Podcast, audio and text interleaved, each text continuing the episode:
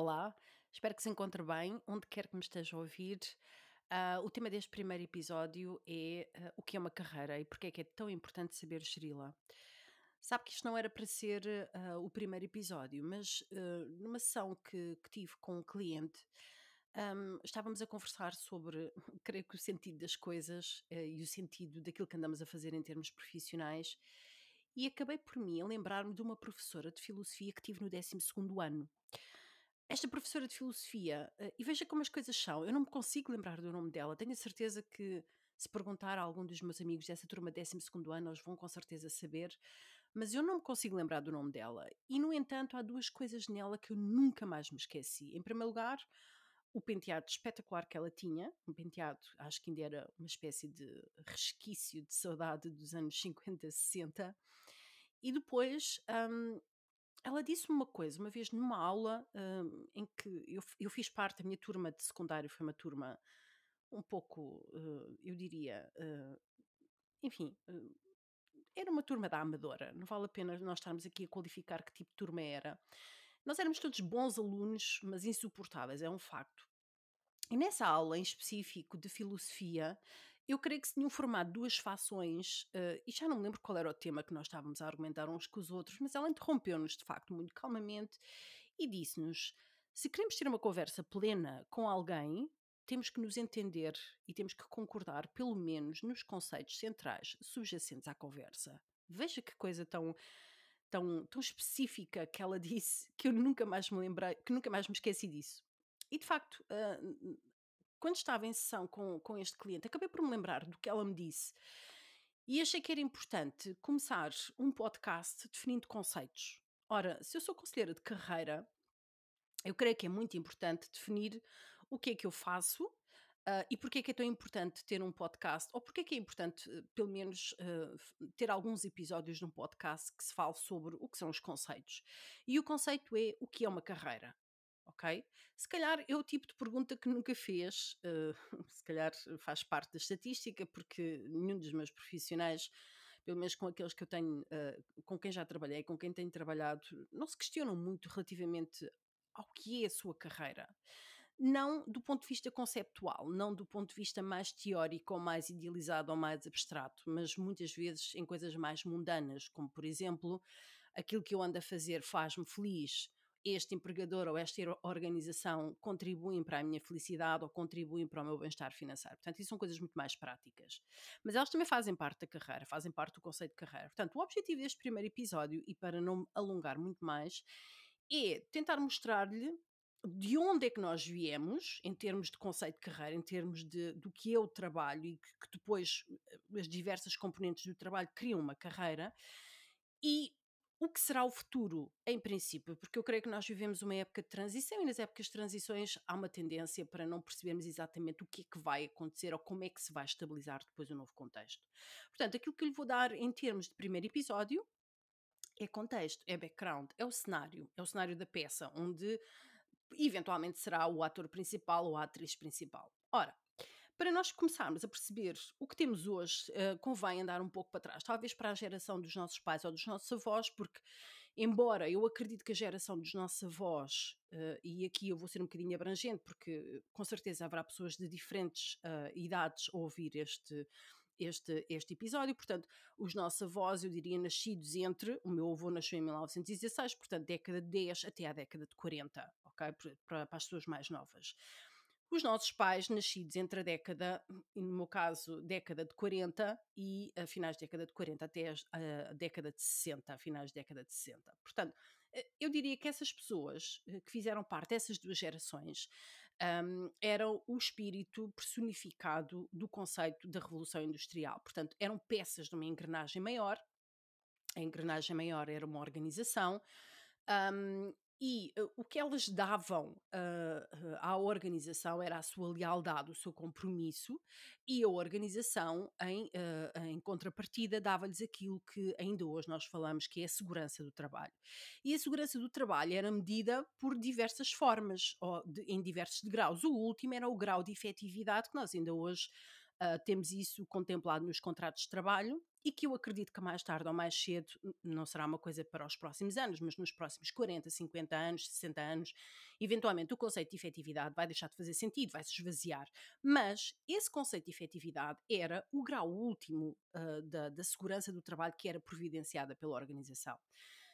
A diferença entre um, os nossos pais e os nossos avós, uh, embora ambos personificassem aquele conceito, os ideais da Revolução Industrial, um, eu acredito que os nossos avós tinham uma visão muito mais do trabalho, muito mais uh, orientada ao ofício. E, portanto, havia até um, uma parecença uh, entre o ofício e a maestria. Portanto, a maestria era algo que se atingia numa idade muito avançada. Nós hoje todos sofremos todos não, eu não sofro de idadismo, mas a maior parte de nós, quando estamos a recrutar, sofrem de idadismo, que é a, a, discriminação com base na idade. No tempo dos nossos avós, ser velho era estatuto, era sentido de autoridade, era projetar o, o, o, ter, o ter alcançado uma maestria num ofício qualquer. Eu acredito que e é muito interessante porque se nós olharmos, antes de avançar para os nossos pais, uh, se nós olharmos para uh, as certidões de batismo, assim, porque nesta, neste país, há pouco mais de 100 anos, a criança só era legitimada, uh, vulgo, registada, no momento do batismo. Portanto, segundo os preceitos da Igreja e pela Igreja. Uh, há pouco mais de 100 anos, se nós olharmos para as certidões de batismo, as certidões de batismo tinha, tinham a profissão dos pais. No caso das mães, era sempre doméstica. Pois eu acho que houve alguns uh, uh, escrivões que se uh, chatearam de escrever sempre doméstico e alguns não tinham, nem sequer doméstica, mas pronto, mas enfim, é o que é. Mas tinha a profissão dos pais e é muito interessante perceber que essa visão do ofício, essa visão do estatuto, da autoridade, era também um processo de hierarquização social e de posicionamento social, ou não, ok? Pronto. Um, quando nós passamos para os nossos pais, já há uma abertura, já as mulheres já começaram uh, efetivamente a estudar. Portugal é sempre um caso à parte, mas as mulheres em Portugal já estudavam nessa altura e de facto já se notam algumas mudanças. Mas o que nós temos nestas duas gerações eram uh, trabalhadores que cuja carreira era uma linha contínua, se tudo corresse bem, em sentido ascendente, mas muito lento, cuja progressão uh, em termos de crescimento uh, profissional e salarial era muito lenta. E, portanto, esta relação de lealdade para com uma organização que se traduzia num emprego para a vida um, dava, resultava em progressões muito lentas e em salários que uh, dificilmente tinham grandes alterações, alterações substanciais ao longo de uma carreira inteira. E, portanto, esta carreira era uma espécie de linha contínua cuja relação e cuja dinâmica se baseava numa relação de desigualdade com o empregador. O patrão, a visão do patrão, que estava sempre acima e que tinha uma espécie e que tinha a faca e o queijo na mão, como se costuma dizer. O que é que muda?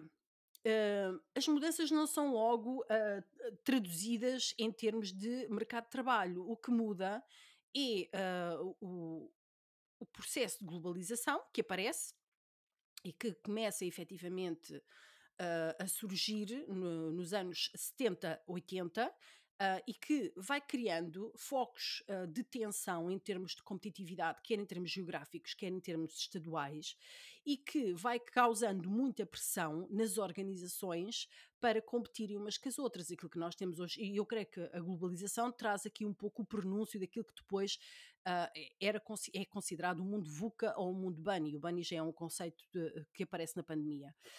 E, portanto, a globalização traz esses focos de tensão em termos de competitividade organizacional e em termos de negócio, Uh, mas também os próprios processos políticos, por exemplo, o desmembramento da União Soviética, a queda do Muro de Berlim, um, uh, o 11 de setembro. E o 11 de setembro, para mim, já é o marco do início do fim de uma ordem mundial, de uma ordem das coisas que é resultante da Conferência de Potsdam e dos acordos de alta da Segunda Guerra, decorrentes da Segunda Guerra Mundial. E, portanto, o, o 11 de setembro já é, uh, o, é como se fosse uh, o pedregulho que cai e que formaliza que aquela ordem mundial está no seu fim e estamos a fazer um processo de transição.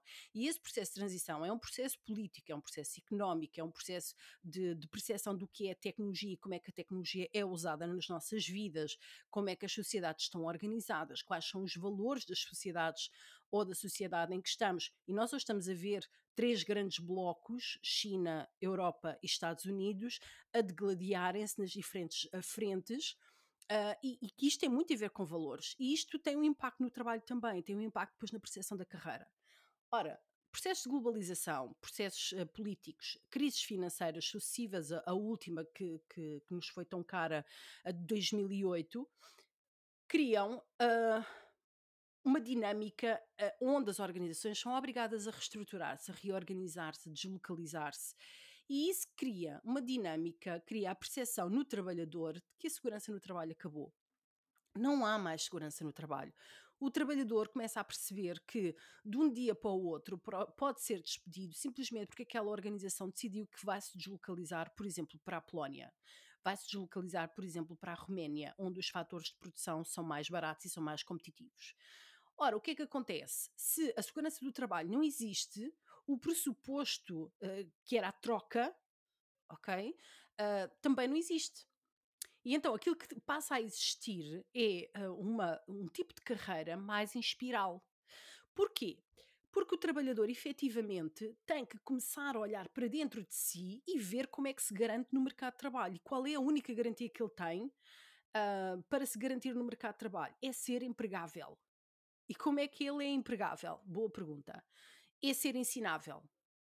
Eu normalmente eu tenho, tenho a teoria dos três R's. Uh, se um, um trabalhador é ensinável, se ele aprende coisas novas uma vida inteira, e isso é possível, não vale a pena vir dizer que tem 50 anos e que já não está para aprender coisas novas, não consegue, não vale a pena, porque isso não, não é verdade. É uma questão de abertura, abertura de mente e predisposição, estar disposto a. Uh, se ele é ensinável, ele é reeducável, ele é reciclável e ele é reutilizável. Ok? Os três R's. E se ele consegue fazer estas coisas todas, ele é empregável, ele tem valor para o mercado. Exemplos práticos: se a minha organização hoje chega uh, ao pé dos trabalhadores e diz: Olha, lamentamos, gostamos muito, mas agora vamos ali para a Roménia porque na Roménia é mais barato, temos pena, uh, a vida é difícil para todos. Então o que é que vai acontecer? Eu vou olhar para a minha carreira, para aquilo que eu tenho feito e eu vou perceber que organizações podem usufruir das minhas competências ou das minhas competências atuais e de outras que eu tenho que aprender. E, portanto, esse é o fator de segurança que o trabalhador passa a ter, é ser empregável, trabalhar na sua própria empregabilidade. Ora, se ele puxa essa responsabilidade para si, isto muda a dinâmica do relacionamento com a organização. E eu acho que há muitas organizações que ainda não perceberam isto, têm esta dificuldade. Uh, e o que acontece é que uh, a relação tem que ser de interesse mútuo, e, e, a gestão deixa de ser, o processo de carreira deixa de ser um processo de matriz organizacional típico e resultante dos ideais da Revolução Industrial e passa a ser um processo de gestão individual, assente na responsabilidade total e autonomia do trabalhador. Ora, o que é que acontece? Ele passa Uh, a ter um papel de responsabilidade partilhada no, na obtenção dos resultados que, que advêm dessa relação de interesse mútuo que se estabelece com a organização, ele é independente e autónomo para tomar as suas próprias decisões e é ele que tem que garantir que é empregável e não é a organização. Ora, isso muda uh, o âmbito todo da relação. E, portanto, a carreira passa a ser uma espécie de espiral. E essa espiral é o quê? É uh, o momento em que eu começo a explorar novas oportunidades, ou entro numa organização e estou a explorar novas competências e novas funções, novas atividades, e depois vou alcançar um nível de experiência que é como se fosse uma espécie de nível de maestria. Quando eu atingo esse nível de experiência, esse pico, essa velocidade de cruzeiro, eu começo a descer em fase descendente novamente e eu vou começar a sentir um certo desapego relativamente à minha. Hum, à minha lealdade para com a organização. E quando eu entro nessa fase do desapego, eu vou querer voltar ao início, que é a fase da exploração. E é aí que um, se transforma naquilo que nós vemos, que é trabalhadores uh, profissionais que estão dois em dois anos, necessitam de mudar de um em um ano, mudam. E porquê? Porque uh, as organizações passam a ter um ciclo finito de vida. Dá qualquer coisa, há uma, um, um interesse mútuo na relação, o trabalhador recebe uma compensação financeira e em termos de benefícios por, por dar os seus conhecimentos e por dar o, o seu compromisso ainda que momentâneo, e quando isso se esgota e a organização dá a possibilidade de aprender coisas novas, de fazer uh, atividades que são interessantes, e quando isso se esgota, a relação esgota-se. Portanto, a diferença entre aquilo que nós temos na geração dos nossos pais e dos nossos avós e aquilo que nós temos um, hoje e que será o futuro é, uh, e eu acredito que nos próximos 40, 50 anos a nossa carreira não é um emprego full-time são uh, projetos, são comissões de serviço, eu vou usar um, um termo muito função pública, mas, mas, são uma espécie de comissões de serviço, são um, projetos que têm um timing uh, fechado uh, e que têm um, um tempo limitado para a sua execução. E eu acredito também que emprego full-time, ou empregos com base na efetividade, ou empregos com base na segurança, vão se extinguir por completo. E, portanto, o, traba o trabalhador será empregável quanto mais valor ele tiver para o mercado. E tem que garantir a sua própria segurança. Portanto, o centro da segurança passa a estar dentro de si. E por isso é que é tão importante nós trabalharmos muitas vezes processos de desenvolvimento pessoal e profissional, porque nos dá, nós conseguimos racionalizar quem somos, o que andamos aqui a fazer e como queremos ser vistos pelos outros. Espero que tenha sido útil e até para a semana.